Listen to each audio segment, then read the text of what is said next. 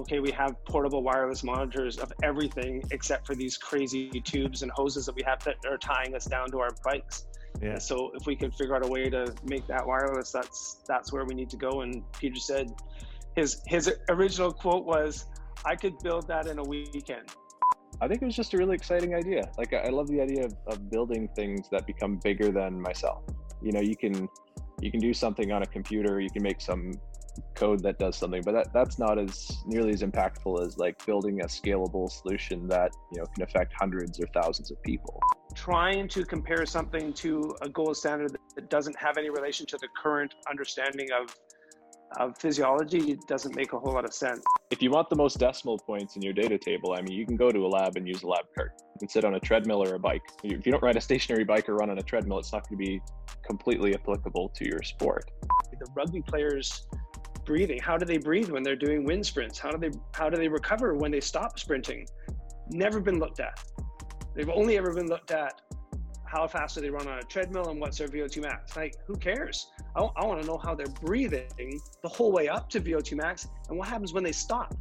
From that, you're able to just do so much science. Like, you have bigger data sets than the most well funded university in the world ever could. You're never going to replace the coach because you need someone who has an understanding and is, has a willingness to look deeper than just the simple pictures.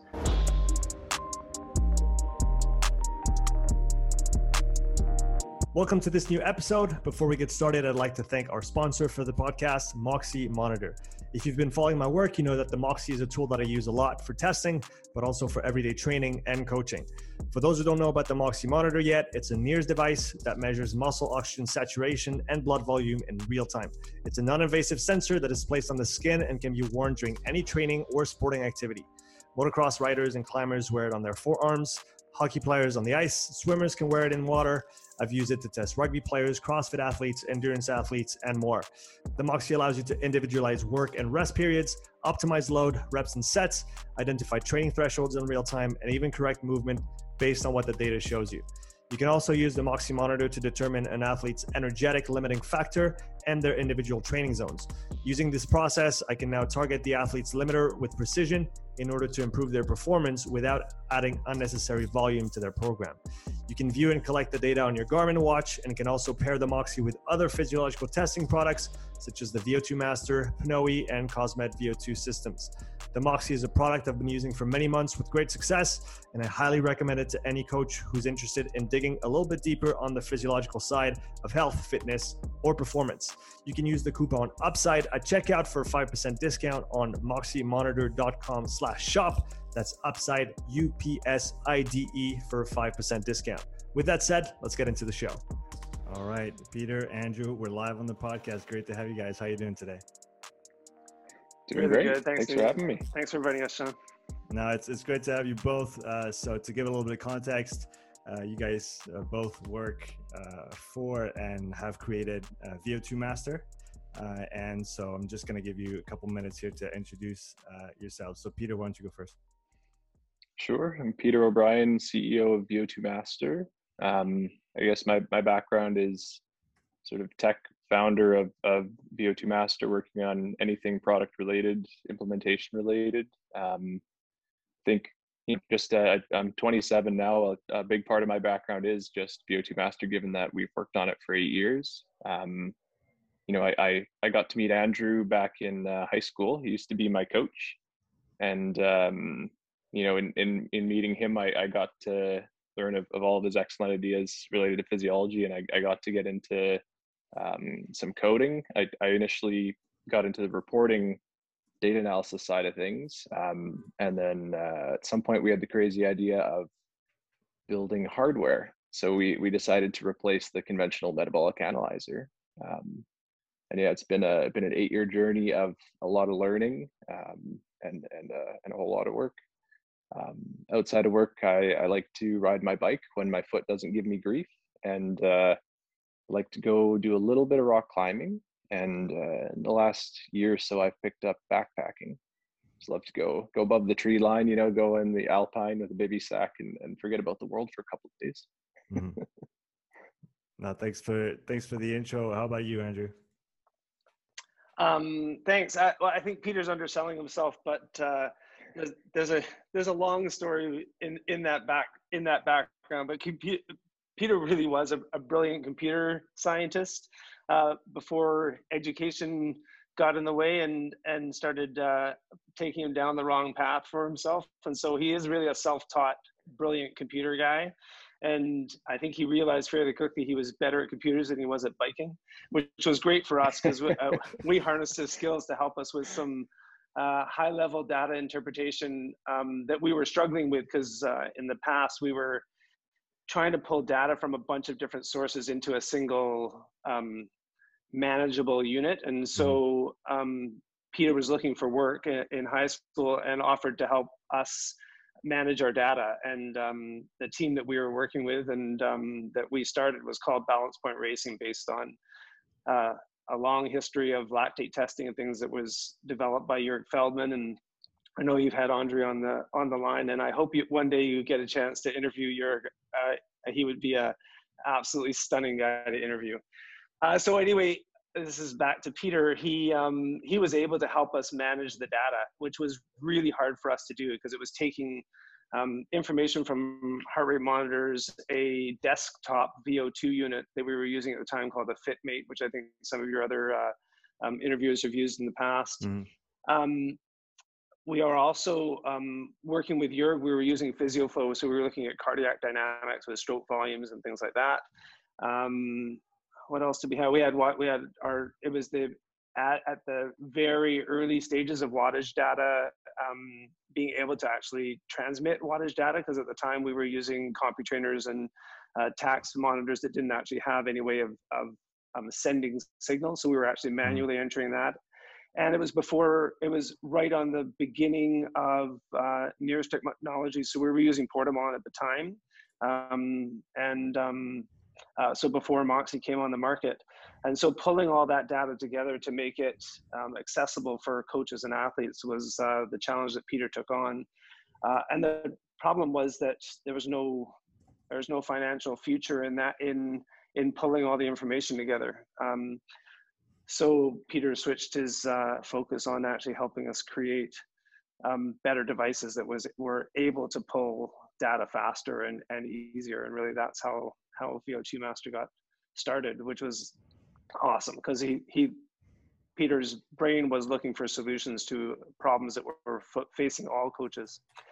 Um, my background, um, yeah, with Peter is is as a as a coach and really as a um, extension from my career before that, which uh, I grew up as a swim coach. I grew up as a swimmer.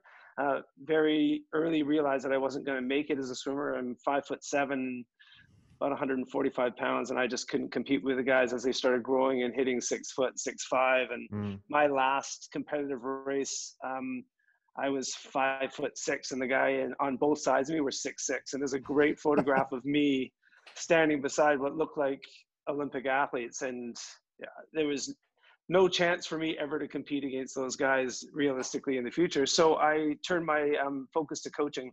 And so I started coaching as at a young age, 17, um, and paid my way through university, uh, coaching swim teams uh, in the summers through a big summer league in in Canada, and then started coaching winter club swimming and um, uh, spurred an interest in physiology and did a degree in human performance at the University of Victoria.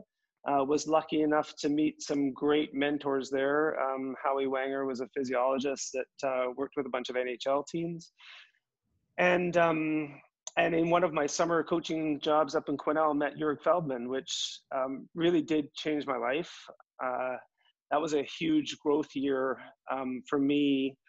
Uh, meeting Jörg was a was a big part of that. Coaching the swim team was a fascinating part. Uh, that my assistant coach that year was was doing his master's degree in sports psychology, uh, so he taught me a ton as my assistant coach and I was introduced to um, a Ayurvedic method of breathing at that same on that same summer, just through coincidences. Uh, so I came back to university um, full of, of interest in biomechanics and, and movement theory. Did it, finish my degree in kinesiology, uh, and wrote uh, my thesis was on um, shoulder rehabilitation for swimmers but that spurred my interest in in sort of further development of education. Uh, I was tried to get into medical school and failed, uh, didn't get in. So I was looking for other pathways, and I was invited to uh, take on a master's in coaching studies with the swim with the head swim coach at UVic. Uh, it was a Olympic trials year, so he was looking to focus on the five or six swimmers that were going to be going to Olympic trials and trying to make the Olympic team. And we had this big pool of swimmers that um, he needed an assistant coach to help with. So I got to take on that role, which was fascinating, super good technical coach um, who happened to be a family doctor uh, as well as his second career. Uh, and he convinced me it was possible to balance coaching and medicine at the same time. And uh, through working with him, help help convince me that it was worth pursuing a career in medicine. So after my master's degree, went into medicine and um, uh, a bunch of years in academia and then and then was able to reconnect back with Jurg Feldman during my medical school and during my residency program. So I spent every uh, chance I could get back up in Quesnel to uh, to learn from the mentor that I realized was way further ahead than even many of my physiology profs at school and uh, even in even in the school of medicine. I was bringing ideas back from Quesnel that were absolutely blowing them away and um, and starting to open doors and and ideas. And so yeah so when i finished medicine i did a, a degree in family practice and then uh, did some extra training in anesthesia and started working in small towns all around the province. And uh, took some of those skills that Jurg had, had shared with us and started an education business called Fact Education, built based on uh, Fact was the Feldman and Klebeck test, which was the lactate test that that Jurg and his partner uh, up in Quesnel, which is very similar to the partnership that I formed with Peter, is recognizing that there was Jurg on the physiology side and Herb Klebeck on the computer side to be able to make sense of the data that was coming in. And that's how Herb helped Jurg create the graphs and, and assessment tool that became the foundation of a whole lot of programs that we were um, teaching around across the country. And we, uh, so we taught lactate theory for about 10 years. Uh, and then it was during my residency that the SpiroTiger came out from IDIAG, and we hmm. started um, assessing the, the first day that it showed up in Canada. I happened to be in Quesnel with Jurg, and he brought it to me and said, "Can you tell me what you think about this?" And it just didn't make any sense. It made perfect sense how it would work from a respiratory training perspective. Um, and this goes back to the 15 years earlier when we've been doing respiratory training without any devices, uh, using some Ayurvedic techniques. And so it made perfect sense that it would work. We just didn't believe that it could do what it said it could do. Uh, so we took it to the operating room and actually hooked it up to our anesthetic machines and to see to actually watch the flow dynamics because our mm. the anesthetic machines do a really good job and they measure CO2, which um, none of the devices were doing at that time. Yeah. Uh, but it was fascinating to see how that all happened. Uh, and then about a year, a couple years later, Jurg sent me a Moxy to look at, and we'd already been fully committed to respiratory training at that point. And then we started looking at what happened to we had through the respiratory training and lactate testing that we were doing, we were already seeing that we could manipulate lactate levels with breathing. Mm-hmm. And so it was it was asking a bunch of questions that were not being answered in the at the time with current understanding of physiology. And so once we had Moxy on, then it started, everything started to make more sense. And um, yeah, so the testing we were doing started to include Moxy, and then we were very quickly able to drop lactate out of our out of our um, testing scenarios, and and that's right when Peter walked in, and uh, and then we are like, okay, we have portable wireless monitors of everything except for these crazy tubes and hoses that we have that are tying us down to our bikes. Yeah. And so if we could figure out a way to make that wireless, that's that's where we need to go. And Peter said his his original quote was, I could build that in a weekend. so so like, young and hopeful like, and foolish. I was, and I said, if you can build this in a weekend, then we have a business to start and so uh, and that was the, that was the start of VO2 Master. And it, fascinatingly, he it didn't take him long to build it because it was it. There's yeah, we can talk a little it's bit. Just Peter a, can talk. Just a flow sensor and an oxygen sensor and a CO2 sensor. Sometimes, how how complicated could it be? So it uh, turns out it's actually really complicated. yeah, maybe Peter, take us through your thought process when you uh, when you got in there. Even maybe let's let's go back to the data management side of things. Um, how did you first become interested in in, in that? You said you were into computer sciences. Uh, so how did you you get into the, the, the data management side of things, and then how did you progress towards that? You know, figuring out how to build a portable metabolic analyzer in a weekend.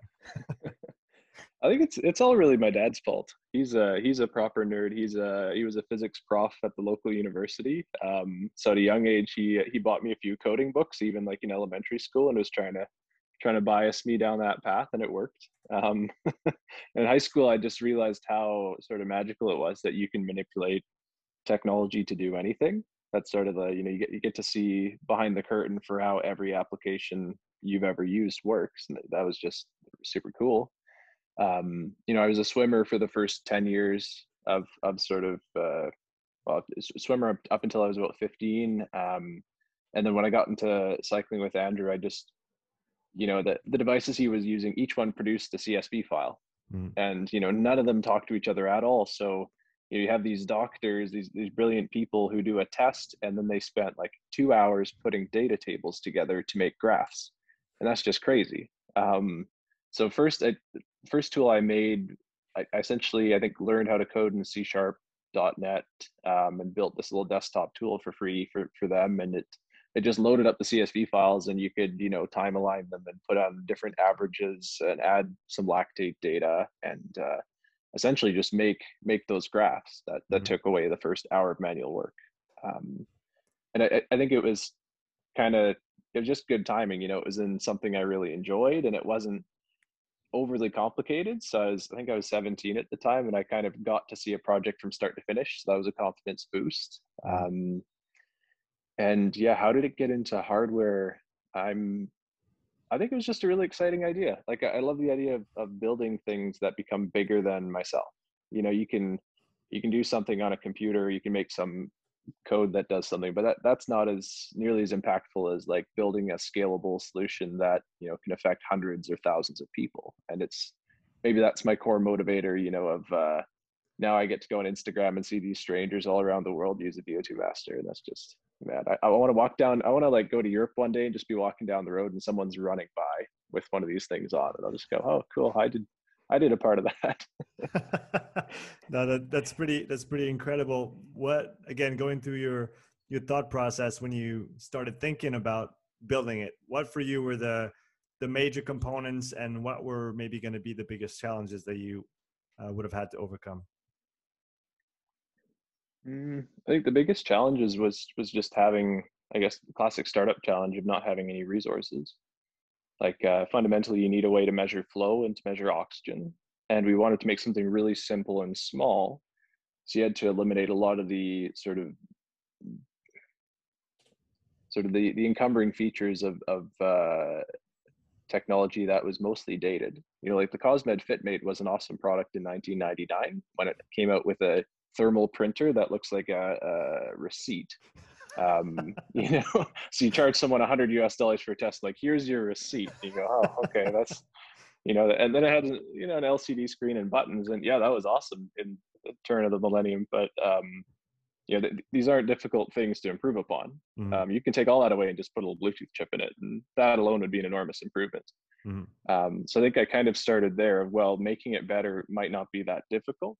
Um, and I, I uh, actually at the time but before this became a full-time gig i bounced around a bit when i was 18 you know trying to figure out life um, mm-hmm. i ended up working in the oil fields so i'd be setting up scaffolding around like a wellhead in northern alberta um, and uh, you know we'd, we do an hour of work and then be on standby for hours. So I was in the work truck just playing with oxygen sensors. I could get a little sample kit, hook it up to my computer, and start playing with the partial pressure waveforms. Mm. Um, and it was it was super challenging going from that to a you know to a real company um, I got lucky um, getting on board with a local uh, tech group, Accelerate Okanagan, and having some great mentors like Gary Van Soost and Byron Bolton, Lance Schaefer.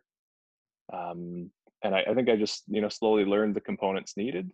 Um, the, the business side was was was fun to learn. I think the most challenging was was having to say like design circuit boards and write code and make plastics with no budget. So thankfully 3D printers were a thing and some of my friends are going through school for electrical engineering. So I got to sort of get some ideas from them. But uh, yeah, it was it was really, really hard at first. I, I built the first version, I built everything. Circuits, mechanics, firmware, phone app, desktop software for diagnostics. And then I, I got to slowly like hire people into into roles. So um, mm-hmm. Kind of before that happened, I got uh, we got a nice research grant with UBCO. I got to work with Professor Kenneth Chow and gain access to a few students there who helped us design probably the most unique aspect of the VO2 Master, the way it, the way it samples gases without a pump, without any moving parts, mm. which makes the power supply small and makes the whole device uh, assemblable on the face. And after that, it was um, it was a process of you know getting the first full timer, first full time engineer, and then I think um, since then it's it's grown exponentially. You know, and and now it I I just have uh, a ton of fun leading a team of seven engineers and and uh, you know the sales team and and uh, I think company headcount now is is well over ten, and we have four open positions and I get to kind of do what I always did in terms of uh, creativity and ideas, but then I get to delegate to these brilliant people we've hired, and and that's just so much fun. You know, you have a weekly meeting, you say, oh, let's try these ten things, and then you know they make it way better than I ever could, and I get to see the idea come back and you iterate on it. It's yeah, and then while while they're doing that, I get to you know have fun being on podcast. It's uh, feel like I'm living the dream. it is it is pretty great. Andrew, do you remember uh, do you remember testing the first the first model or one of the early ones? Yeah, I I I totally do. I, I it was this crazy. There was two things that I really stand out, and, and one of them was this meeting we had at um, UBCO, is a University of British Columbia in the Okanagan uh, fairly new campus with a, and Ken Chow is a brilliant engineer who heads their so smart heads their department, uh, and and um, Peter really impressed um, Ken and the group there and the the funding groups because he was engaged with the actual development of the students. So we had a bunch of grants that would bring on either a a high level uh, undergrad student or a master's student and and peter would go down regularly to sit with them and work with them as a as a partner in the development. And most businesses wouldn't do that. They would they'd hire a student and let the student do their work term or whatever but peter was actually there sharing what he had done up to that point and help the students actually progress from there. And we had one brilliant student named kyle, kyle halliday uh, that ken identified as a sort of a next generation brilliance in, in engineering.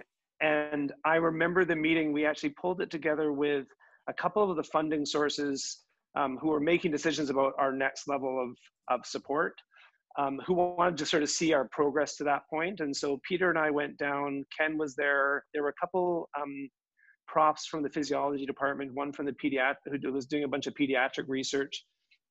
And then these two master students and Kyle Halliday, and Kyle went up to the whiteboard and sort of described what he was doing, and then said, "I think I can get rid of the pump."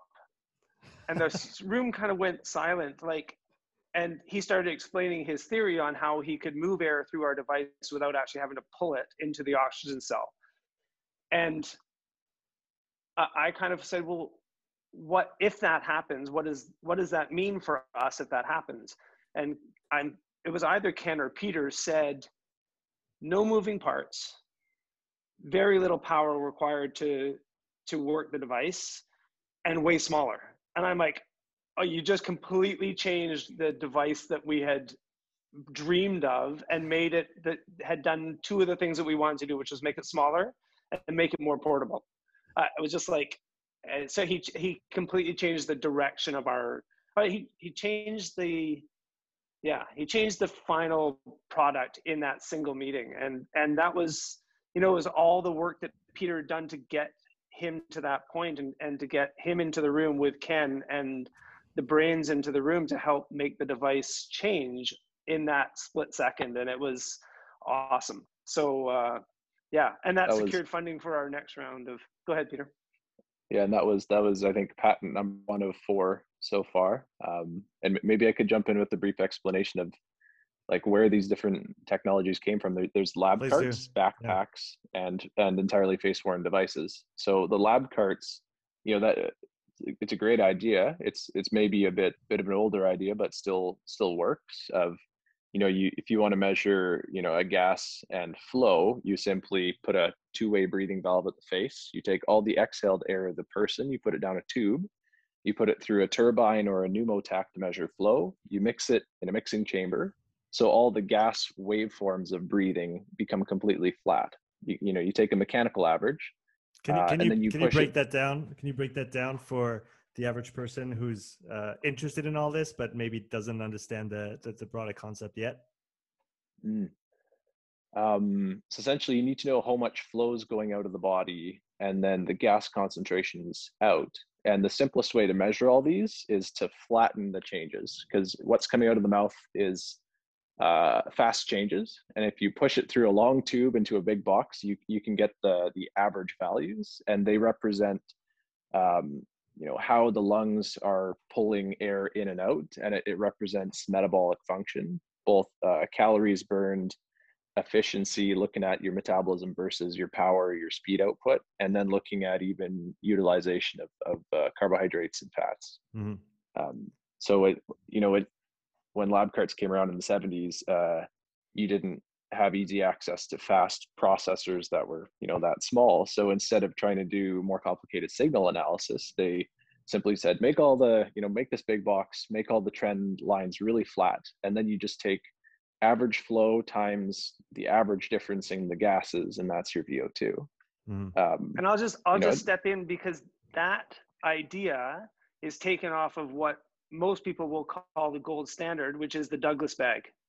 Mhm. Which, if you've ever seen a picture of a Douglas bag, it is literally a giant bag filled with your exhaled air. Mhm.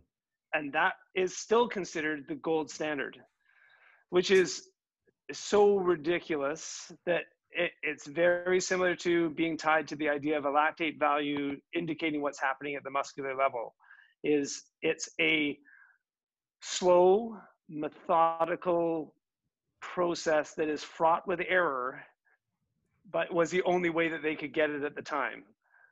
And everything has that has been developed since then is is still anchored to that idea that that is a gold standard What, what So- is what is the for you at this point in time, given the technology that we have access to, the tech that you guys have created? What what should be the gold standard? What is your what is your gold I, standard? I, I don't think so. I so I think I think there's been such rapid change. I don't think there. I don't think there. I don't think there is a gold standard. You can't compare breath by breath analysis to something that used to collect gases into a bag for 20 minutes and then assess what happened to the.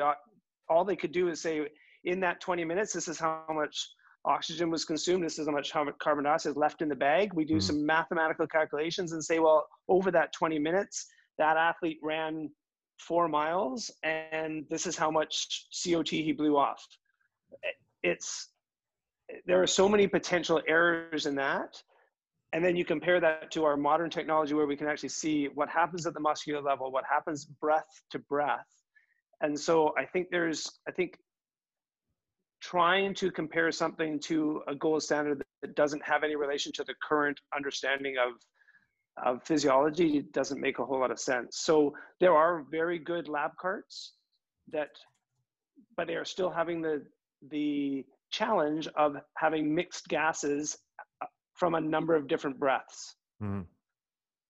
Whereas the And- and smaller and more portable the unit, the more the quicker you can pull data. And ours is the only device that pulls it breath by breath at the right at the source of where the person is breathing out. Mhm. and, and this So, is essentially um, essentially Go ahead. it- it- you know in this in this layout I, I i think it should be made clear we i don't think we necessarily compete with lab carts i think they have a great function you know they're they're robust they're they're big you know what why did we build VO2 master for portable affordable and simple measurement you know all the the coaches like andrew uh, was and is um, who needed metabolic analysis uh, without going to a lab and getting a you know a 50000 plus dollar cart um, it's you know it's pretty inapplicable. So, so I guess there's four categories. There's the Douglas bag, there's lab carts, and then came along backpack units. Um, the Cosmed K5, Cortex Metamax 3BR2. Um, and, and how do those work? Well, they instead of having the flow sensor at the end of this breathing tube, like a lab cart, they just put the flow sensor right on the face. Mm. Um, and then in the backpack, there's a small pump and then your gas sensors.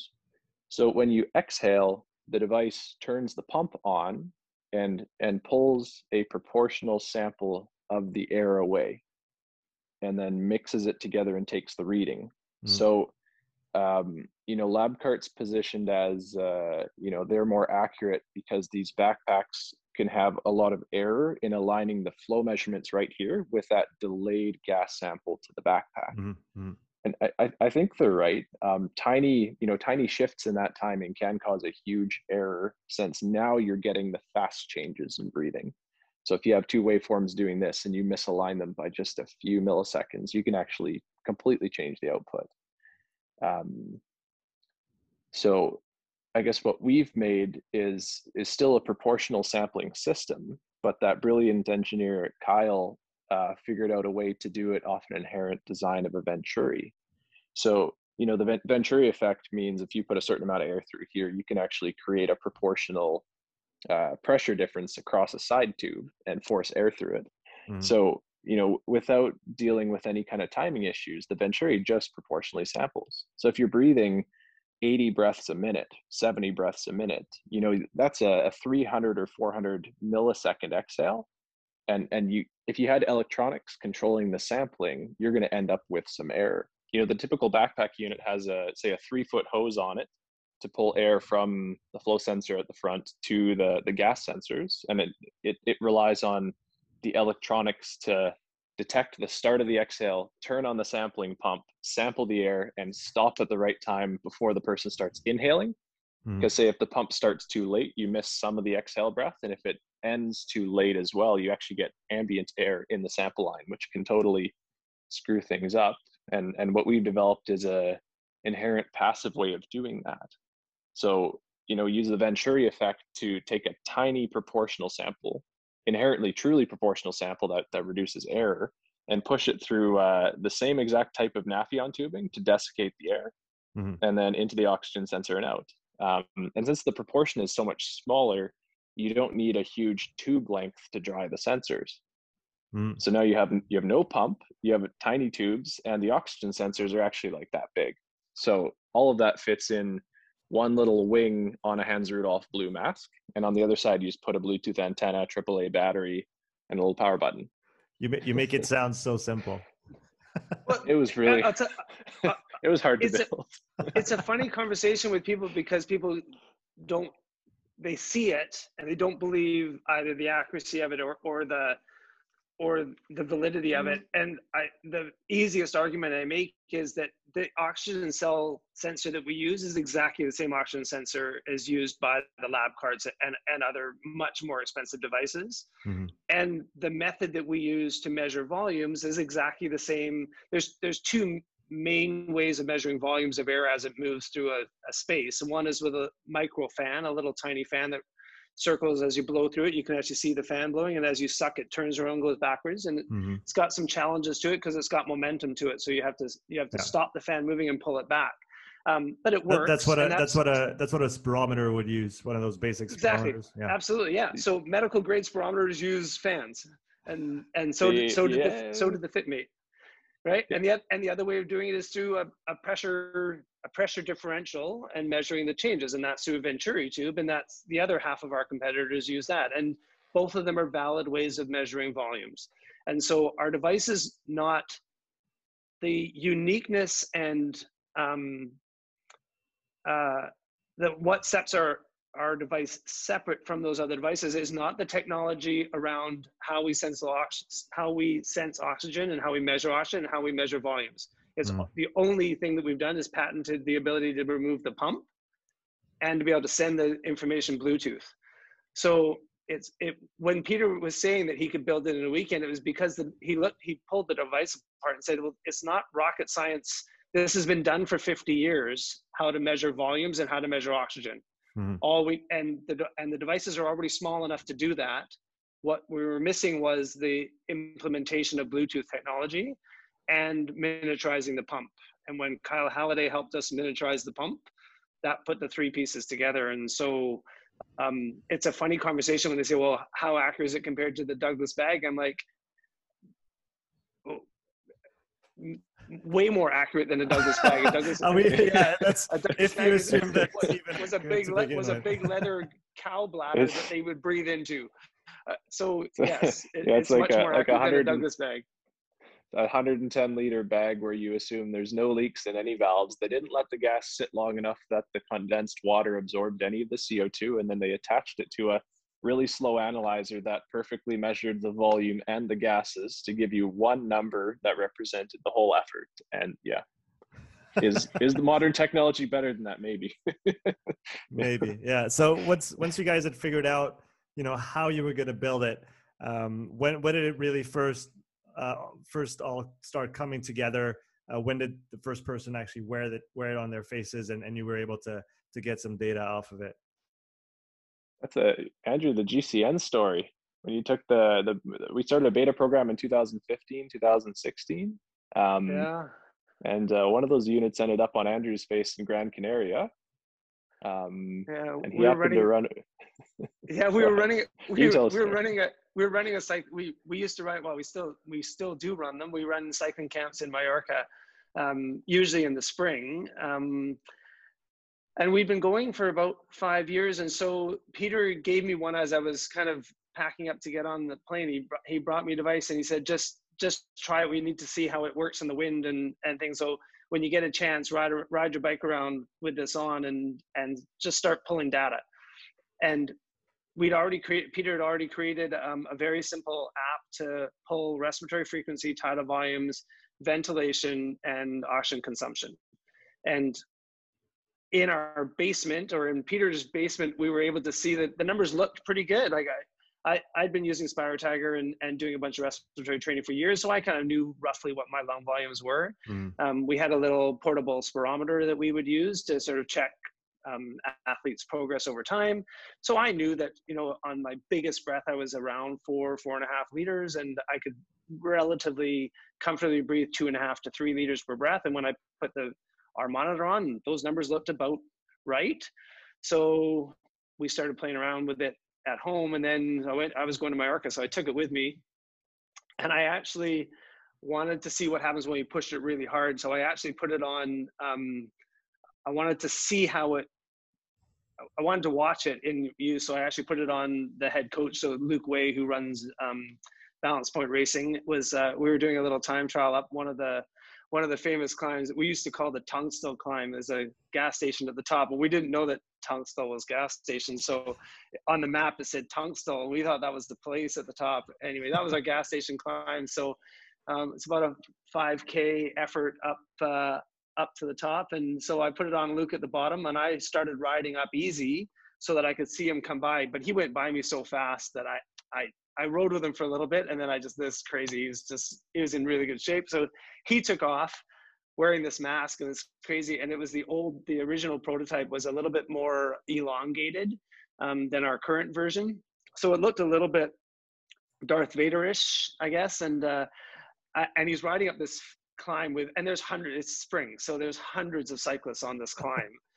and uh, so I'm riding up fairly hard to try and get to him at the top that I can turn the device off and download the data and everything. But he's got the he's got his phone in the back his back pocket, so he's collecting data as he rides up. Mm. And uh, as I'm riding, I see these two guys riding relatively slow, and a and a moto in front of them, a little moped with a camera on the back of it, and I realize it's the guys from GCN.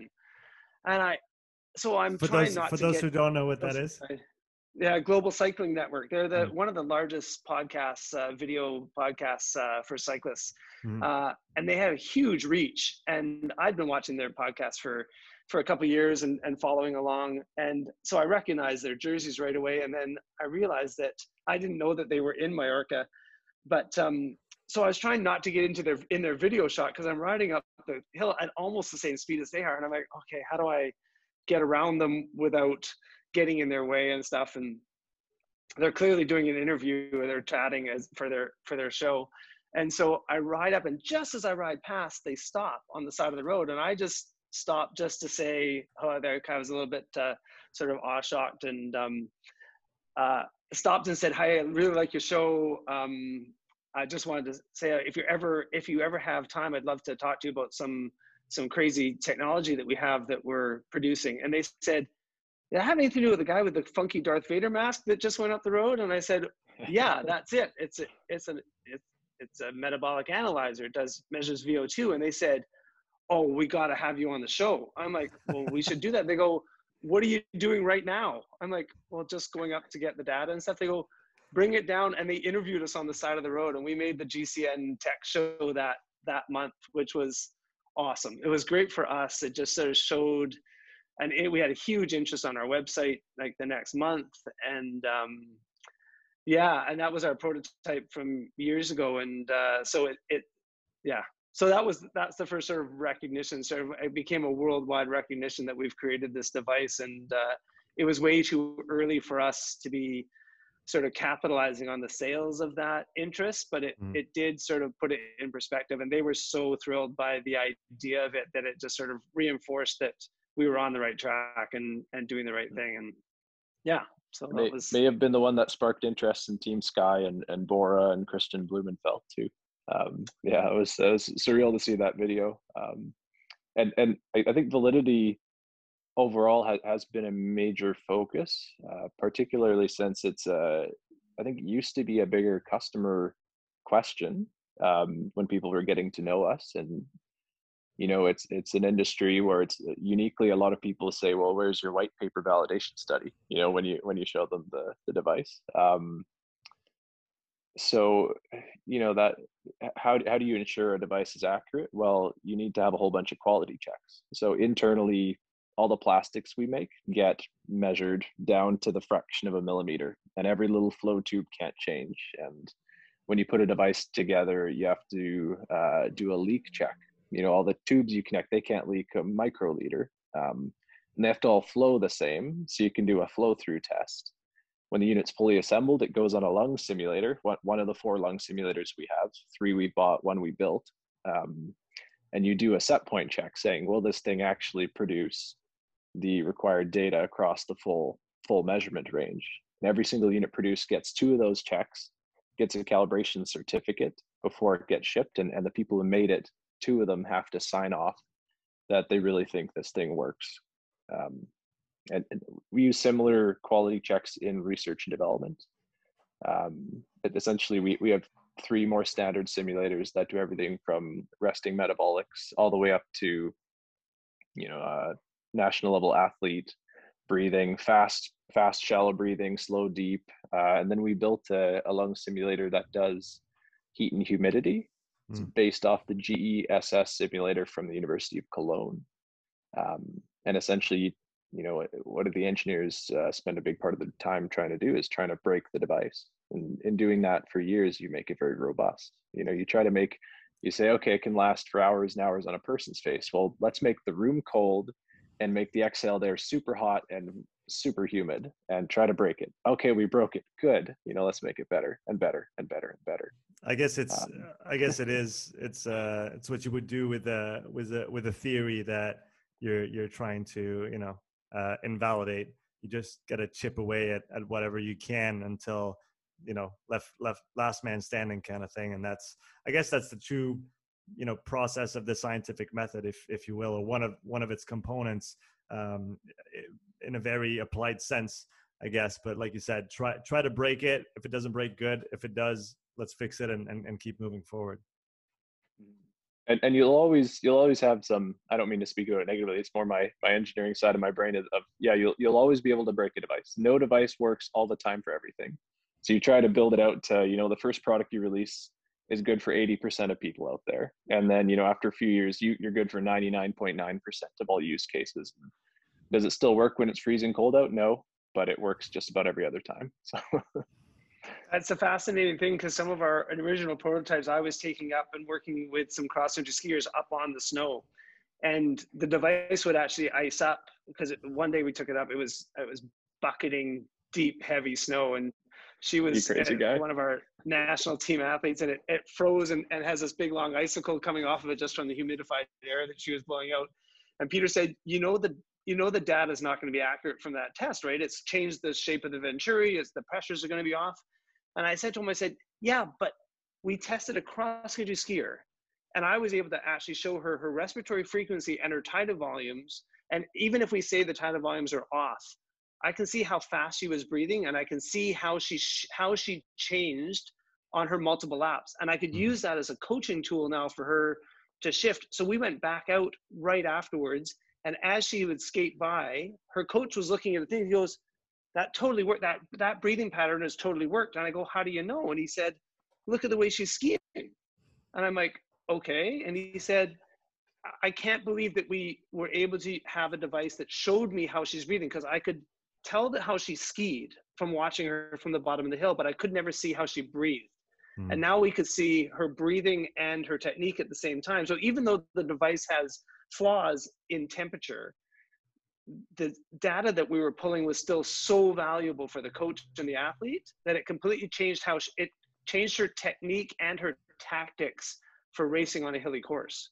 And that's what I keep. It, it's the argument that Peter and I keep getting back to because Peter goes, it's not i want to make it more accurate i want to fix these little things i said peter you're not understanding how good this thing is already like it it's so good we need to, and this is from three years ago we said we need to get it into people's hands because they're going to be blown away with the data that they're getting even if at the time we could say yeah it's not accurate if it if it gets too cold it's not accurate if it gets humid and there so there are limitations to our device in extreme temperatures and and heavy winds or super humid or or other things and mm-hmm. that's a device and, and but the difference is we can take our too. device the the difference like, is we can like, take uh, our device to the hill right. Yeah like if, if you want the most decimal points in your data table i mean you can go to a lab and use a lab cart. You can sit on a treadmill or a bike and if you don't ride a bike or run on a treadmill if you don't ride a stationary bike or run on a treadmill it's not going to be completely applicable to your sport. I mean that's you know you, you need a actionable data in in situ in the sport you're testing. I think mm-hmm. you need to do that repetitively to see change relative change. Did the training you prescribe based on the objective insight actually work and remove their limiter and andrew might uh, might correct me on this but I, the way i often explain it is like uh, so you happen to have an athlete that's plateaued for a year or two and they happen to do a, a ton of long slow training and they're working on mitochondrial density and, and cardiac function um, but they never work on their own breathing. And you do a, a step test with them, and you realize they can't coordinate deep breathing at all. You know, no matter how much stronger and bigger they make their heart, they can't go faster. You have to address their limiter. Teach them to breathe better. You might actually be able to reduce the training they're doing just to address that limiter and watch them get better. And then you retest and you say, yeah, you, you could actually coordinate deeper breathing at higher intensities. And look, you just got 15% better because your heart can actually be used. Yeah, that, that was kind of the that was one of the first things that came up for me once I started uh, just even knowing that, realizing that respiratory training was a thing, and that then you know I found your guys's work uh, simply by trying to find a way to sync my Moxy data together. And like, I guess that goes back to, to Peter's early work of making one big, nice, clean CSV for everybody to work with. And that's, that's pretty much what I get out of it. Now, obviously Moxy is working on their portal and and that's gonna that's gonna be great for all Moxy users. But I mean, uh, just being able to bring all that data get together, and then, like you said, understanding that hey, the the those values that we're measuring uh, on the respiratory side, this is like you said, this is applied. This is out on the field. This is either on a bike or running or like I'm thinking, you know, put it on a rugby player and do some intervals and see how they react. Uh, but like you said, they're they're numbers that you can then actionably actionably use in training and retest and actually see some changes and and the fundamental importance of respiratory frequency tidal volumes and understanding how those are being uh, modulated throughout an effort given the person's person's cap- basic capabilities of, of lung volume and fev and, and stuff like that this is such a valuable tool to add to any coach's toolkit who who just wants to it's not even go that step farther now i feel like respiratory training is wholly underappreciated amongst uh, coaches. I feel like it should be a part of training, just like strength training is a part of training. Um, and, and but but I think there's still there's still a lot of unknowns or from from people who don't know about it. And they the first time i heard about respiratory training I was like how does this work? This is a completely new concept. I don't understand.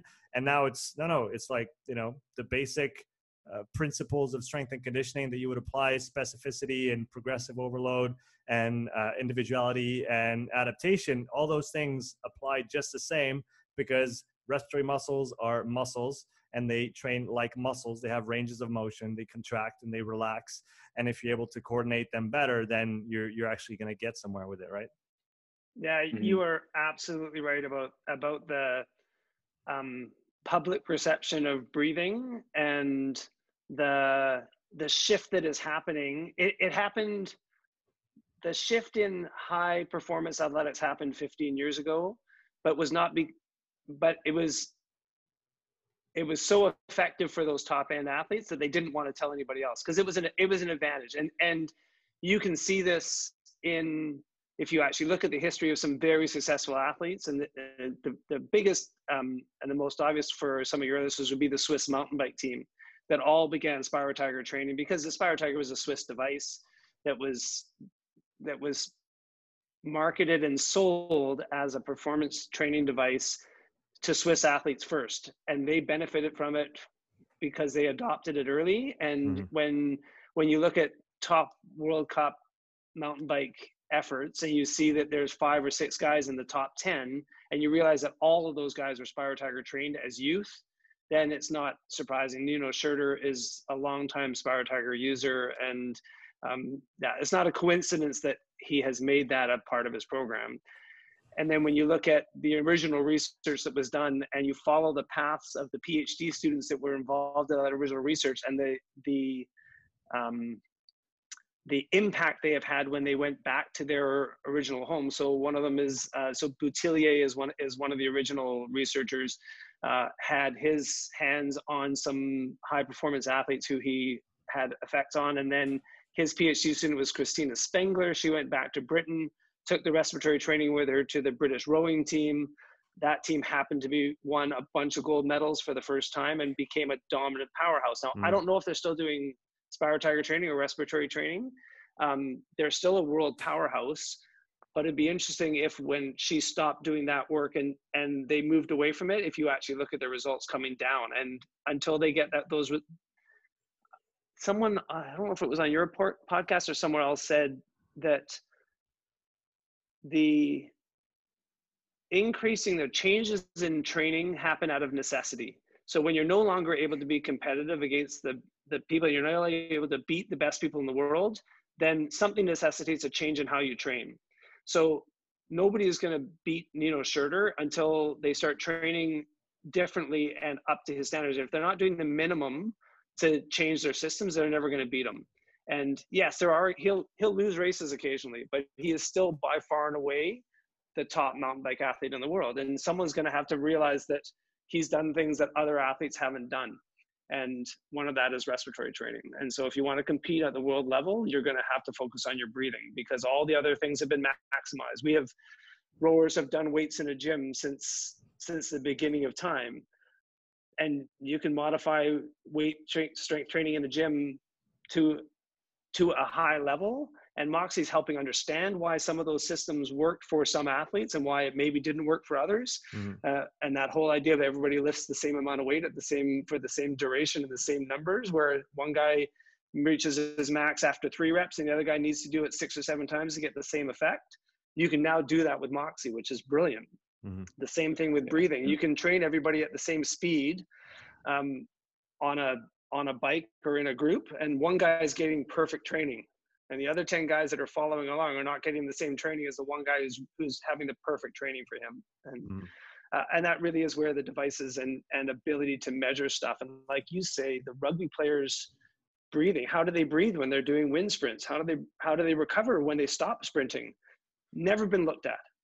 They've only ever been looked at how fast do they run on a treadmill and what's their vo2 max? Like who cares I, I want to know how they're breathing the whole way up to VO2 max and what happens when they stop. Mm-hmm. Do they keep do they keep breathing hard? You look at any of the data from the research that's done with VO2 testing, they have eliminated and ignored all of the really interesting data around breathing. and so I I really hope that our device is going to is going to help researchers do the work that they should have been doing for the last 50 years and that's looking at how people breathe during their efforts not just what their oxygen consumption is mm-hmm. the oxygen consumption is interesting and has a role but it's much less interesting than than the dynamics of breathing which has such huge profound impacts across all sports mm. peter were you going to say something yeah i think we've almost come full, full circle you know this started as a data analysis challenge and I think we fixed some of the hardware challenges, and um, you know now we're back at this this. Uh, um, you know, it's it's easy enough to prescribe standard VO2 max step tests and and resting metabolic tests, and and they have value. But I think the next step is how do you go beyond that in turning some of these more modern ideas into repeatable system? And I think it involves measuring global VO2 and ventilation and tidal volume and breathing dynamics, and measuring several Moxy sensors um, and measuring speed, power, or cadence to get the, the biomechanics side of it, and, and heart rate to get an insight in the cardiovascular system. And, and the fusion of all those data streams should give you this kind of application specific insight. Um, so I, I, I, think that's sort of the, the direction we're heading now. And, and I'm, you know, I, I think it's, it's really exciting to be able to experiment with all these new ideas and in, in conjunction with our customers too you know, a mm-hmm. lot of people that that buy our device man they they know a lot more than i do about physiology that's for sure. I just you know i, I know more the the product side and it's it's fascinating to work with them and and and build out new ideas. I mean uh, and, and same with working with moxy and and with users like you sean of you know uh, trying to make sure our app does does every little thing to collect the data you need and to to visualize it. And I, I, hope at some point, you know, that turns into not just collect and visualize data, but actually interpret, make information from the data. Um, you know, because I think that's that's a budding idea in the community. Um, there's enough Moxy research out there that, you know, we're pretty sure what what uh, what a 515 test means in, in, in viewing it, but right now it's just it's a visual interpretation done by people. and hope one day you know our app will will be able to do a good part of that automatically. Yeah i think that's that's definitely where the challenge lies currently with uh, i'll speak personally about you know my experience with moxy it's it's such a phenomenal tool to be able to to measure what's going on uh, inside the muscle or inside the capillaries to be more precise in terms of uh, the balance between oxygen utilization and delivery and um, blood volume under the sensor and under just understanding those dynamics and, and what it actually all means. I mean, I, I remember glassing through the physio- physiology section in my in my textbooks uh, when when I got my my trainer certification, and now I find myself, you know, I just got Brooks's 800 page monster of a book, and now I'm just going page by page because I know that there's gold in in in, in every one of those, and I have to be able to tie it back to okay, what am I looking at when I get the data? How can I use that then to inform uh, the, the the programming side because at the end of the day we want we want our athletes to you know be better go faster uh, last longer and if we're able to bring all those concepts together and actually like you said make them actionable that's that's the hardest part right now i think but i also mm-hmm. i also know that there's many many people working towards uh, a better understanding and a better interpretation of all of this, which which will invariably get, get us to w- what you were talking about, uh, which is you know being able to use a tech and then have it uh, have the app. I was going to say spit. It's it's not a very nice word, but but it, it, it's literally what we need, right? We need we need the yeah. app to spit out. Okay, this is what you need to do next to get better. Um, I guess that's where you know again, tech, technology, not the hardware, but the software is going to um, is going to have a huge impact, I think, on coaching in the next 10 to 20 years. Uh, we still mm-hmm. need to be here because uh, we need to manage people. The athletes remain human and, and, and people. Uh, so we still need to be around, but, but those, those advances in technology will definitely help us towards, um, you know, reducing training, un- unnecessary training volume, uh, making sure that they get what they need and not, you know, too much of it, knowing when to pull back, knowing when to push a little bit um, I think we're getting to a more. I think it's exciting because we are getting to a more integrated uh, um, approach to to training, and I, I, find that I mean that's that's really interesting. Mm-hmm. It yeah, it poses an how, interesting. Go ahead, Andrew. I was just saying it does speak to how small the world is when when I'm listening to podcasts um, with you and, and you interviewed Roger Schmitz from Moxy and he's a good he's a good friend of ours. And he's and that relationship was started 10 years ago when he was sending me beta testing units to to play around with and through Jurg and and us looking at it and me going oh my god it totally works. And and seeing trends and looking at it like wait a second. Every time we get to a certain level during our our balance point testing we can see it happening in the Moxy before we see the number show up in the lactate so hmm. does that happen for everybody? Well i don't know. Let's test a thousand people and see. And we we only needed to test 10 or 15 to realize that the trend was so obvious every single time that we could eliminate using lactate. So it was eight or nine years ago when roger first sent me the first unit that we stopped using lactate as which was the foundation and fundamental for our training programs that we had used to then using not using a threshold because they're because of all the flaws and things that Jurg had identified with a threshold of lactate. We created he created the idea of a balance point test, mm. which was predated the MLSS. Um, and there's a long story behind that. But the balance point test was super re- reproducible and repeatable. And anybody who tried to argue against it was it was pretty easy for us to show them 3000 tests that all was every test was repeatable and the trends were fascinating even though the numbers for people who don't understand lactate the numbers didn't make sense but mm-hmm. the trends were really obvious and when you actually overlap that with Moxy data the same trends come up very every single time it's one of the few tre- and one of the challenges um, i heard one of your speakers talk about with Moxy is it's really hard sometimes to when you're looking at the details to explain all of the things that happen in Moxy because they are it's so complicated sometimes. But there are some trends that are really obvious every single time, and one of mm-hmm. those is that kind of following the second break point where it clearly associates. And if you actually are still doing lactate for some reason because you don't trust the Moxy data, you only have to do a few of those before you realize that okay, you know what? Every single time the guy drops off that second break point, he's going to start accumulating lactate on the next on the next interval, and that's okay. And, and and, and by the way, if you're a small, uh, if you run a coaching business or a small gym or something, you do lactate testing. Your insurance provider will will be super happy if they hear you've stopped uh, make drawing blood from people. it might save you some money in insurance every year.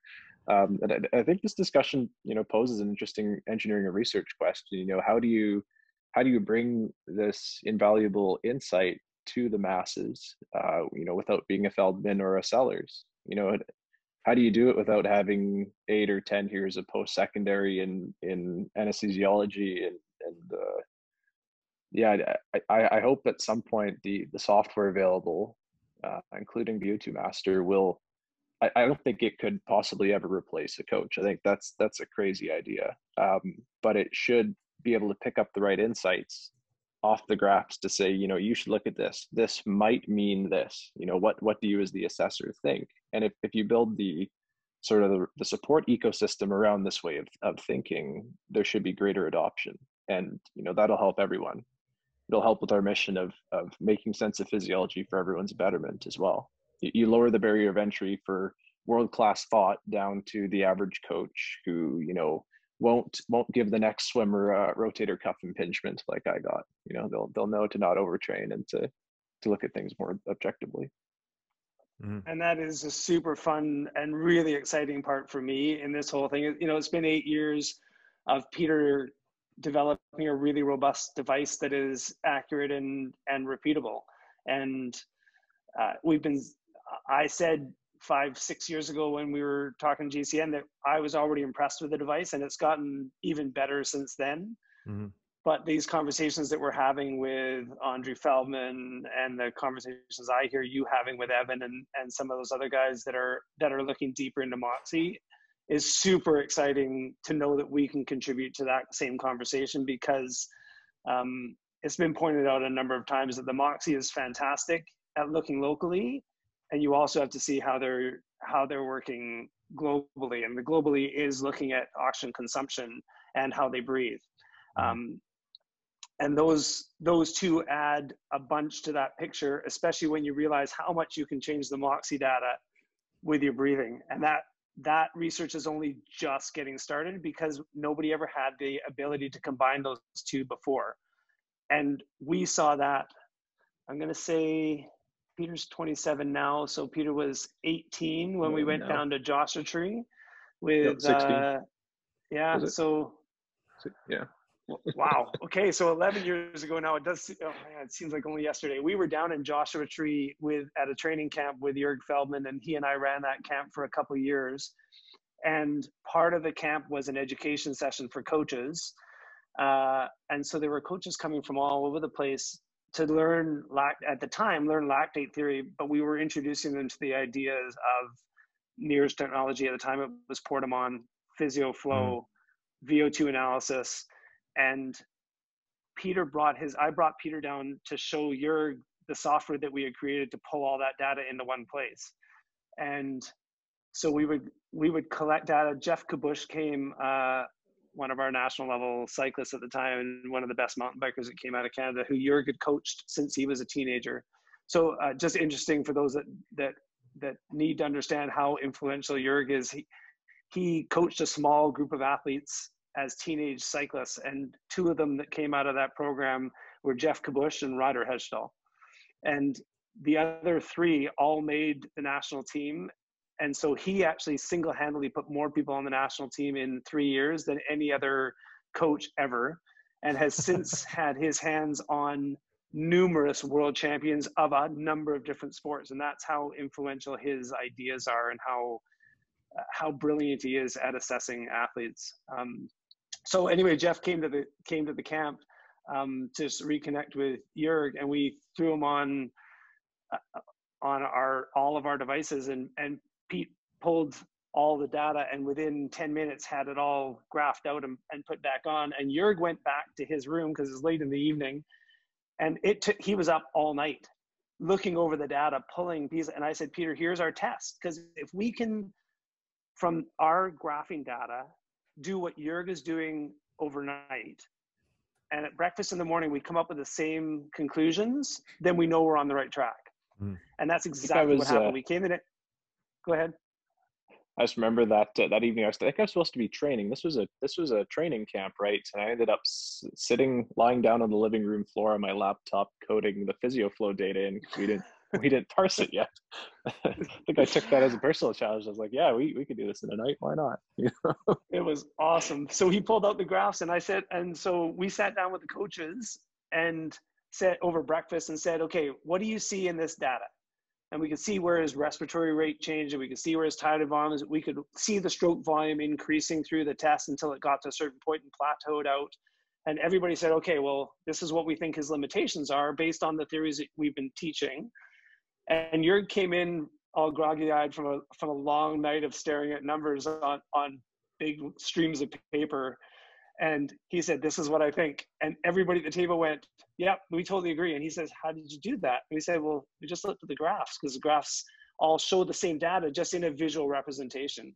Mm. And um, it wasn't well received by Jurg. Jurg didn't like the fact that we were we had found a workaround, a, a simple way of looking at really complex ideas. And I think that's important for us to recognize. And this is what Pete's saying. You're never going to replace the coach because you need someone who has an understanding and is, has a willingness to look deeper than just the simple pictures. But the fact that we knew we were on the right track by having by being able to overlap lines and see trends, we could actually see what was happening in a way that was understandable for the masses. And and none of us had your insights as, as to how that could potentially affect things, but we could come up with some basic assumptions and some conclusions to start working on the next stage. And this is, and then the fascinating thing is we sat down with the with the national team coach who completely was deaf to the ideas, and that was fascinating for me to see that coaches at high levels who have made a career on a certain way of thinking can't think outside that box, which is why people. Jurg always said that the best people to work with are the ones that have nothing to lose, because they're willing. To, they're willing to question and open their eyes and ask questions. When you have someone who's in a position where they have somebody, whether whether they're a tenured professor or they're a national team coach, everything rides on the decisions they make and it's very hard for them to open up ideas and and be open to criticisms of how they've viewed things in the past which is why the lactate myth has continued for decades and why there's still a long-standing tradition of aerobic anaerobic metabolism in physiology at universities because people built their careers on it and it's hard to admit that those theories are based on really poor science and have now been have now been significantly questioned and really need to be relooked at and reworded. Yeah, well, Andrew, that brings me to something I wanted to chat with you about since you have done so much lactate testing back in the day. And I've been trying to parse through uh, the research to find those links between lactate and uh, O2 trends that we can get out of a out of a Moxy. So without going back into what lactate theory was before, uh, sure. From your standpoint today in 20, uh, what are we, 2021? uh, what, what, how does lactate work in the body and how does it relate to oxygen levels in general? Can we draw this parallel? Um, and why do you think that we don't need that measure of lactate anymore? Um, okay, so the I sim to simplify it a little bit. So lactate is just a breakdown of, of sugar. It's a breakdown of glucose. It's half a glucose molecule. It's a three mm-hmm. carbon sugar. The only reason we have lactate in the system is because of the breakdown of sugars. So when lactate accumulates in the system, it's because we have increased our breakdown of glucose. And it gets broken down and through glycolysis to pyruvate and pyruvate gets stuck inside a cell and can't get out. So the reason we don't measure pyruvate we should be measuring pyruvate but we can't because it's cell bound so for pyruvate to move through the system it has to hydroxylate and becomes lactate so that it can actually pass through the cell membrane and into the bloodstream so we measure lactate as an indirect measure of breakdowns of sugars once lactates in the system. And this is, again, where the challenging part from um, old theory goes is that we knew that the harder someone worked, the more lactate accumulated in the system. And it was erroneously thought that the lactate was the cause of all the problems that happened. Mm-hmm. And once that became stuck in people's heads and they had an easy measurement of that breakdown of sugars, it became something that people used. And this a ski coach asked me this the other day. He said, if lactate is if lactate is so misunderstood, why do we continue to use it? I said, because it's simple, it's portable, and it and people think it's easy to understand. So and, and maybe so, sorry to cut you off and, and and correct me if I'm wrong, but from my understanding now is that you, like you said, you produce uh, lactate from the breakdown of, of sugars from glycolysis in the cytosol uh, of the cell, and then um, but you, you're also going to have that lactate that's going to be uh, it can be oxidized uh, by either the, the, the the fiber or the cell itself or neighboring uh, fibers, especially yep. type one fibers. So they have yep. Mit- high uh, mitochondrial density and function, and they can reuse yep. that lactate. So Absolutely. what you find in the blood is actually lactate produced minus lactate uh, re- reutilized equals blood lactate. Is that kind exactly. of a, a You're fair? totally right. Yeah. And yeah. So and if you so exactly so if you if you go back to the understanding that lactate is just half a sugar molecule, then you realize that it's part of the way of the process of, of creating energy. So just like a glucose molecule is halfway broken down to pyruvate and pyruvate can move into the Krebs cycle, so can lactate. And lactate is the only way you can get it from one cell to another.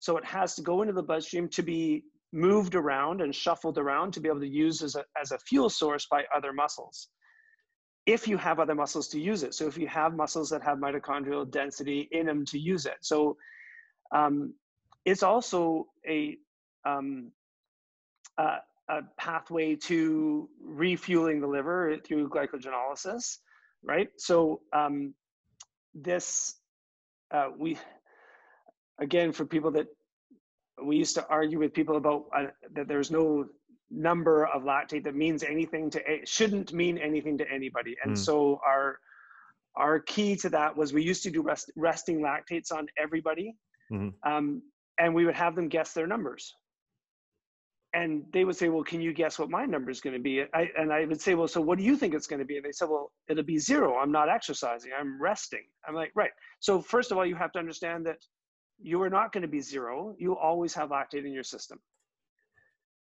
And I can make your lactate go up without you moving. All I have to do is give you a donut or a bagel or something high carbohydrate. You are going to absorb a bunch of sugars out of that, simple carbohydrates, and they are going to need to refuel your liver so your body shifts it to lactate because it's the only way you can get it into the liver cells. Mm-hmm. So just by eating a high carb- carbohydrate meal, I can make your lactate levels go up. And if you think that there's a threshold, and I can mess up your idea of a threshold by just having you eat carbohydrates, uh, that doesn't make that theory has to be questioned. And if you continue to hold on to that theory despite a high lactate level at rest, then there's some then that was for me it's an easy question to say, well, there's something wrong with the theory if I can mess it up very simply, but just by eating. Mm-hmm.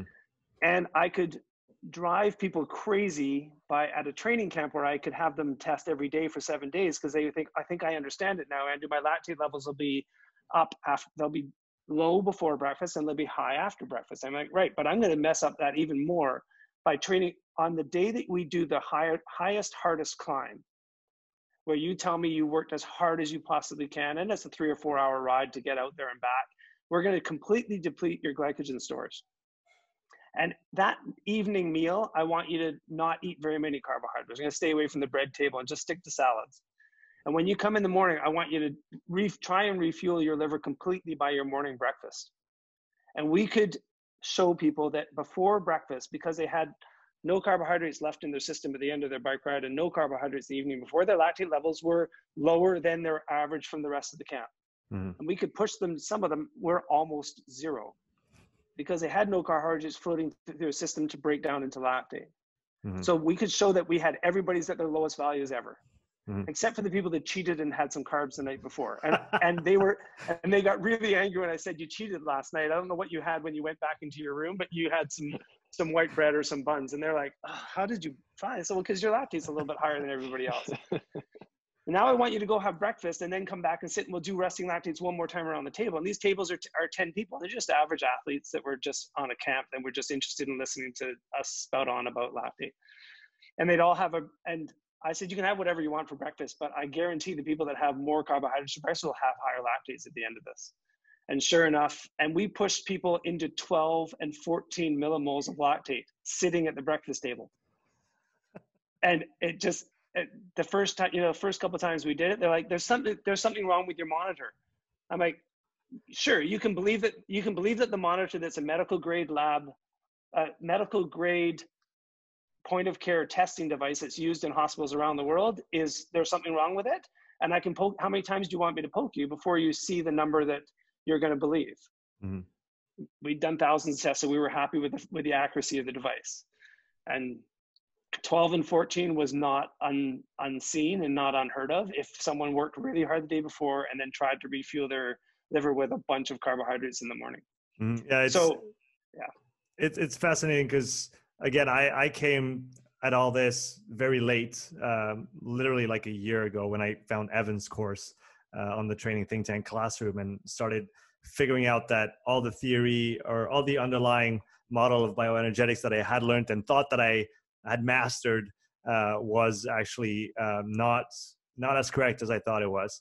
And and then so you know, and and in, in finding the Moxy as a tool, since uh, well, you and Jurg, uh, who who kind of start, Jurg started this whole thing really. Uh, since you guys had been doing lactate testing for so long, and actually dropped it in favor of using a tool like the Moxy, I always thought, well, that just makes sense. And I don't necessarily need to go back and relearn lactate to go forward. Recently, I um, I fell on a on a podcast, um, the Peter Attia, the Drive podcast. Um, yep. For those who who know it, it it's a it's I think it, the podcast is about two years old, and it's with uh, Inigo San Millan, who coached uh, last year's Tour de France winner uh, for reference for those who don't know the name. And you definitely should go check out this podcast if you like physiology because it's absolutely fascinating. Um, he also works in cancer and diabetes research, and uh, just hearing him talk about that lactate, uh, you know, steady state uh, and and how he uses this with his athletes. I don't know if he still does today, but he, he definitely did. Uh, so that so a couple years yeah, ago. So we can talk, yeah, go so for we it. can talk about that a little bit. So so the the lactate steady state is is actually based on Jurg's balance point test, which is fascinating because they tried to they tried to mimic it through study and Bern, and and this is was one of the really tragic stories of of Jurg's uh, Jurg's history was that they they didn't ask enough questions before they before they did the study and the phd student ended up writing a phd and getting credit for development of the mlss test based on jurg's ideas mm-hmm. without giving him credit for what for what he brought to the table and so um, with lactate so after we take care of the resting lactate and all the problems with the carbohydrate metabolism and stuff when you actually start exercising and um, and the use of lactate and and this is where again there is benefits to using lactate if you're understanding how it gets moved around and and how how how the trends of lactate indicate what's happening globally in the body. And i would use lactate in the same way that i would use oxygen consumption as a global look at what's going on with the Moxy looking at what's happening locally for oxygen consumption. Mm-hmm. lactate can do the same thing. It shows what happens globally in the system whereas Moxy looks at what's happening at the local level. So your the production of lactate is a breakdown of sugars locally. It shifts around and how it trends is how the body is making use of it globally. And if you are well trained from an endurance point of view and you have a ton of mitochondria and a ton of peripheral muscles, then you can make use of that lactate as a fuel source. And this is why if you test enough athletes, you'll see some athletes who are very highly trained never accumulate four millimoles of lactate. They, they don't have the ability to burn sugars fast enough to override the amount that's being used by the mitochondria. Mm-hmm. And this does not mean that they can't be world class. And this is world class marathon runners and some of the, our best cyclists can't hit four millimoles. Now they may not be able to burn sugars fast enough to produce a world class sprint, but I guarantee you, if those athletes are able to do any have any coordination on a bike or running, they will outrun most of your undertrained athletes because they're showing you that they have the ability to move lactate around the system mm-hmm. And, and, make use of it. I guess another. Yeah, so, I, so yeah, yeah, go, go ahead. ahead. You go, you go. I, I was just saying that I think I think there is so I think there is still a use for lactate if you don't either don't have access to Moxy or aren't willing to actually understand a new level of theory. If you're still tied to lactate, then at least understand that you can use it and it's a global look and it's delayed. Because if you're taking a finger poke lactate, first of all, it takes you at least a minute to before you see the number show up. And it's taking you, even when we were really good, we actually were testing athletes during exercise. So we, we just found ways to support our hands and, uh, and be able to do it so that they didn't have to stop. I, and I had a test the other day that someone was asking me or asking Peter to analyze because they were having to stop the athlete to do the lactate test. And then they were asking how to analyze what was happening in the oxygen consumption. I said, well, you just stopped an athlete from running. So if you're going to do that, at least do a 515. but he was trying to do a step test with lactate. I said, well, he clearly doesn't, I, the whole conversation needs to shift about how to analyze the oxygen consumption data because he clearly doesn't understand the physiology behind lactate and oxygen consumption if he's stopping an athlete in the middle of a test mm. to test something that is going to give him an answer two minutes later and then be reflective of what happened two minutes earlier. So if we could give them a Moxy and actually sit down with them and educate them a little bit, we could actually show them this is exactly what's happening right this second.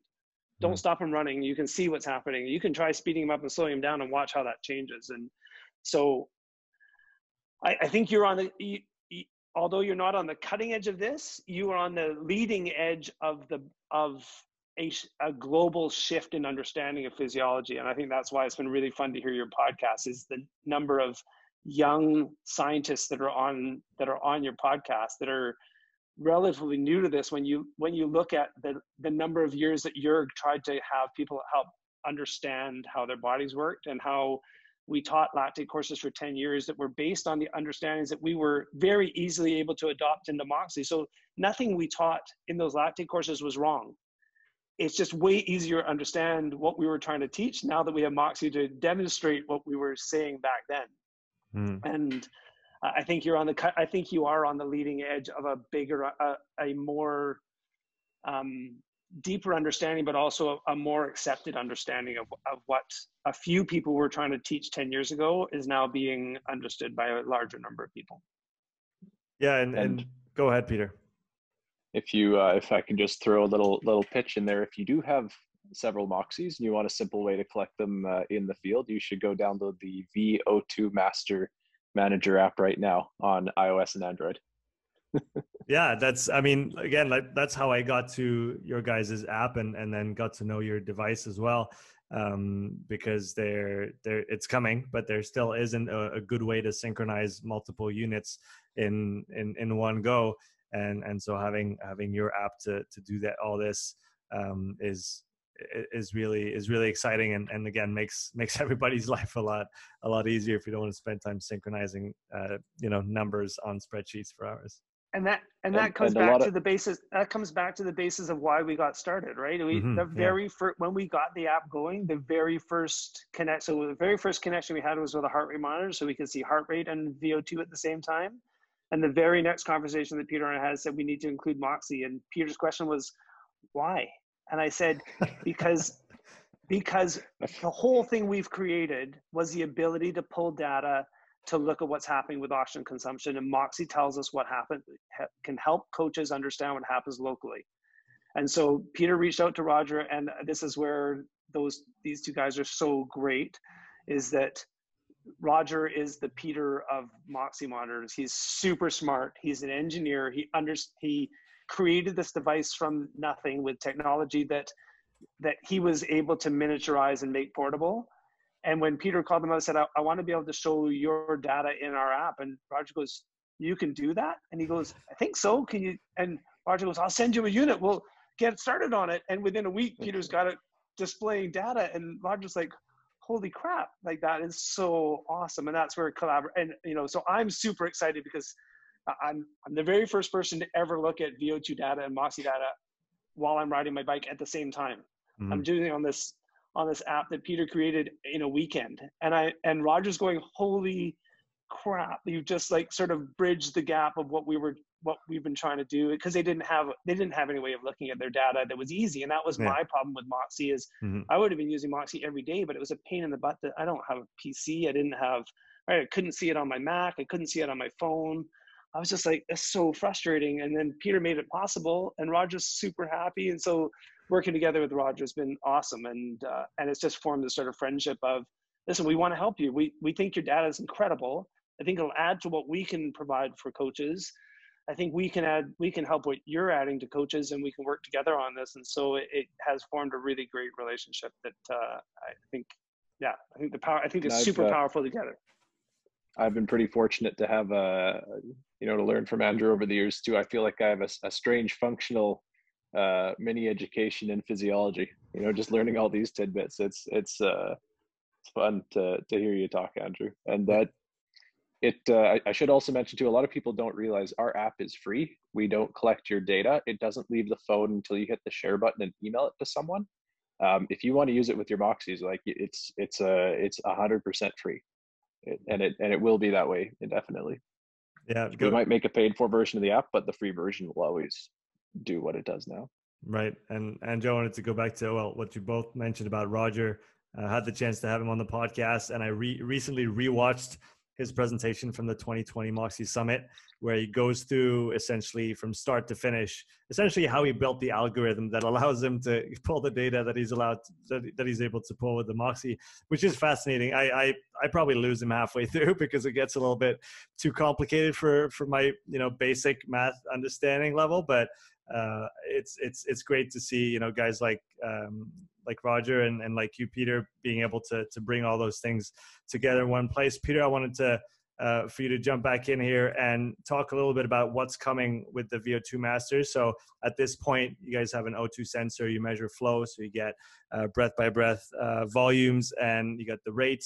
Um, but I understand that CO2 is is joining the party pretty soon, and um, I think that and, and given the the things that I've been learning recently as well, uh, being able to have that gas exchange parameter and being able to see what's going on on the metabolic level just just takes it up a, a whole other notch. Mm. yeah so where we're at now we have a, a, mature vo2 analyzer. You know it's been through the through its paces. It's been available for years and and the apps come a long ways. And and i think so that's sort of our core product and i'm, I'm focused on making that as slick as possible improving the software improving integrations with moxy and uh, yeah, it, asynchronous to that, we're developing the CO2 sensing version of the device, um, which we're holding to a very high standard. So I, right now we're we're estimating a release date in Q3 2021, um, but uh, I, I, won't let it release until we're certain it's everything that the current product is and and more, and and just super accurate. It uh, yeah, it's it's going through some pretty rigorous validation right now. Um, and and given this sort of transition we're in you know we have a we have a product that's going to be upgraded at some point but what we've done is offer our customers anyone who buys our device essentially a discounted upgrade so if you get an o2 sensing vo2 analyzer today you can upgrade it in when it's available uh, for less than if you actually wait and buy the co2 version mm-hmm. um, you know we're doing that to of course get everyone testing today and and still get everyone the latest version of the product mm-hmm. can, can you talk about the challenges of the co2 sensor versus an o2 sensor and why uh, what, what you know what added levels of complexity or, or uh, uh, just uh, logistical engineering issues this adds to the to the whole picture? Sure. Yeah so i think the biggest challenge is how derived these metrics are. You know vo2 is is an integration of instantaneous flow plus an integration or, or really in, integration of, of instantaneous flow and a change in oxygen over time so you go oxygen in minus this this cumulative oxygen out um, so you know to, to go into that oxygen out measurement you have uh, ambient pressure temperature humidity oxygen percentage um, some kind of a mass flow rate which is also derived from pressure temperature humidity and either a pressurization or in other cases a turbine blade. So you, you have all these metrics come together and make a, a final measurement, and you don't want it to do this, and you don't want it to have any kind of error based on any input changes. So you, you need to rigorously validate that all your fund, fundamental sensory measurements are accurate and that your algorithms are working correctly and you have all the timings uh, figured out. There's no phase delays. So, so when you add CO2, what, what I just described as your VO2, you add your CO2 and you make that um, that that metric RER, you, you, know, you have VCO2 divided by VO2. You've mm-hmm. essentially doubled the, the derivation. Um, so the most crucial things to watch for, I think, in, in design is to make sure that that final metric is stable. Um, and I, I, think for environmental sensing, maybe some of the hardest things are fast temperature changes particularly you need to understand transient response and you need to make sure your co2 sensor doesn't do this and your o2 sensor does this because then when you when you put them together your your metrics could get strange mm-hmm. um, second biggest challenge would be that uh, co2 uh, ambient concentrations can change a lot so for that you either need to uh, day to day you have to calibrate your sensors because they'll they'll change and they'll wear so when you have an O2 sensor, um, you can easily calibrate it to ambient because ambient is 21% or 210,000 parts per million. And, and when you know the when it's a fresh air environment, that might change by a few hundred parts per million. So it's a really stable measurement.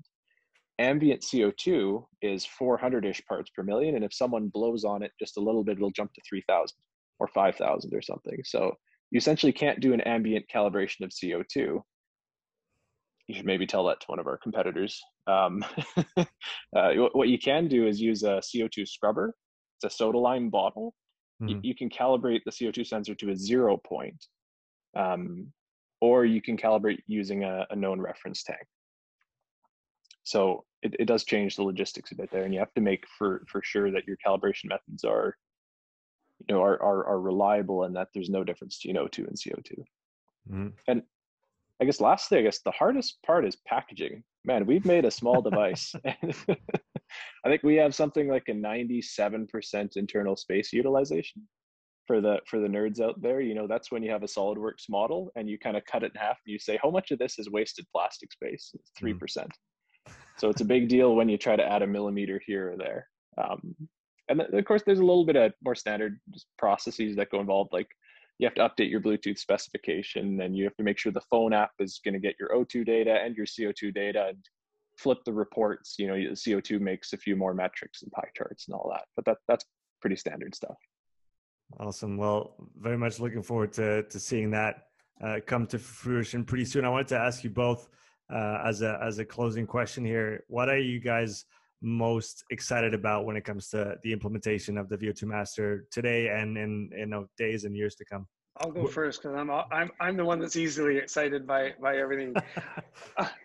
um, I'm super excited to see um, how our device changes the understanding of physiology, and I think I think we are on the cusp of more and more people recognizing the challenges of the aerobic anaerobic model and the lactate myth. And so um, the more people that test with uh, with VO2 and with the addition of Moxy and, and some other devices, the more understanding we'll have.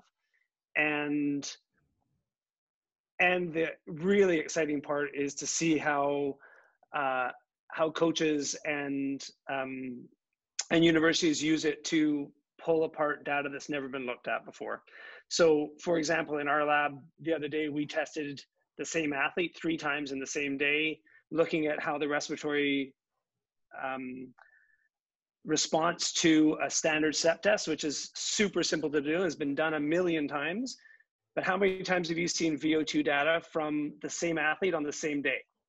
And look at how they respond. And it's fascinating, like already in one athlete, looking at the change in his curves and looking at how his moxy changed, how his respiratory frequencies and tidal volumes changed, and how his power output changed in the single day is incredible. And that's one athlete. Uh, if we can pull, I can't wait till we have the opportunity. And um, Peter is working hard, and we've already start uh, have a beta version of the cl- of our cloud version going, where we will be able to pull data when people want to share it with us of thousands of people, and it would be fascinating to look at a thousand step tests or 10,000 step tests to see what how different people breathe and how people, mm-hmm. people respond to those stresses. So, uh, for me, from the rest from a respiratory point of view, fascinating to see that we what's going to happen when we now have the ability to pull data from from so many sources of how people breathe. And I think mm-hmm. it's just never been looked. No one's ever looked at how a rugby player breathes on the field right? It's just that it's never been possible before, and yeah. that opens up such a huge level of of potential for research and coaches. So um, that's where my passion and excitement is with this is uh, is seeing where is seeing where it goes and where people take it. How about you, Peter? Um, yeah, very similar to Andrew. Actually, I'm, I'm excited that we're we're influencing a whole bunch of people in a positive way, and and that I think we're doing something truly new. Um, and it, it, does feel like after gosh we've been at this for eight years and we're just we're now this has been the year of overnight success i've heard that said before you know you hear about companies that are overnight successes they're actually 10 year old ideas but they finally put all the pieces in line you know i i, I think of um, yeah the cloud synchronization platform we're we're beta testing and will release where people can you know um, have live synchronization from their phone app to uh to a website on a you know on a laptop screen across the lake if you're a rower or something and and you know how that could become something like what Garmin and Strava have done, where they have just gazillions of data points on runners. They just you know GPS heart rate and speed and power, and and from that you're able to just do so much science. Like you have bigger data sets than the most well-funded university in the world ever could. You know, it's it's the age of corporations in that sense. Of um, yeah, I think it'll it'll be fascinating to to be able to do anonymized um, interpretation of, of massive amounts of, of data to improve improve upon these somewhat dated automatic protocols. Like right now, we have just a step test and an RMR test. That's sort of the standard or graded exercise test and a, resting test for for metabolic analysis, and it it should be so much more than that. I, I think it will be. Well, guys, it's been a pleasure. I feel like we literally just scratched the surface. I had about 15 more questions, but that's just going to make it easy to schedule a, a follow up call with you guys. So, uh, for the time being, where can we find out more information about uh, you guys and the VO2 Master? Well, the easiest place is on our website, vo2master.com. Um, yeah, that'd, that'd definitely be it. Fantastic. Andrew, any last words? Uh, no, I really appreciate uh, you inviting us, and uh, it's a pleasure to hear your podcast, and and uh, I feel quite honored to uh, have been invited. So thanks for giving us a platform and and letting us ramble on about uh, stuff. I'll look forward to answering those 15 questions another time. I'd, I'd love to come back and chat with you more. I, I can, could do this all day. You, you, can see how excited I am about things, and uh, and it's really fun to to hear other people on your podcast talking with the same kind of excitement that you're bringing to it. So thanks for uh, thanks for your contribution to the conversations. No, I, will take that as a great compliment coming from you. And uh, thanks so much for coming on. And uh, we'll talk to you guys soon. Take care. Thanks for having us. Bye. Thanks.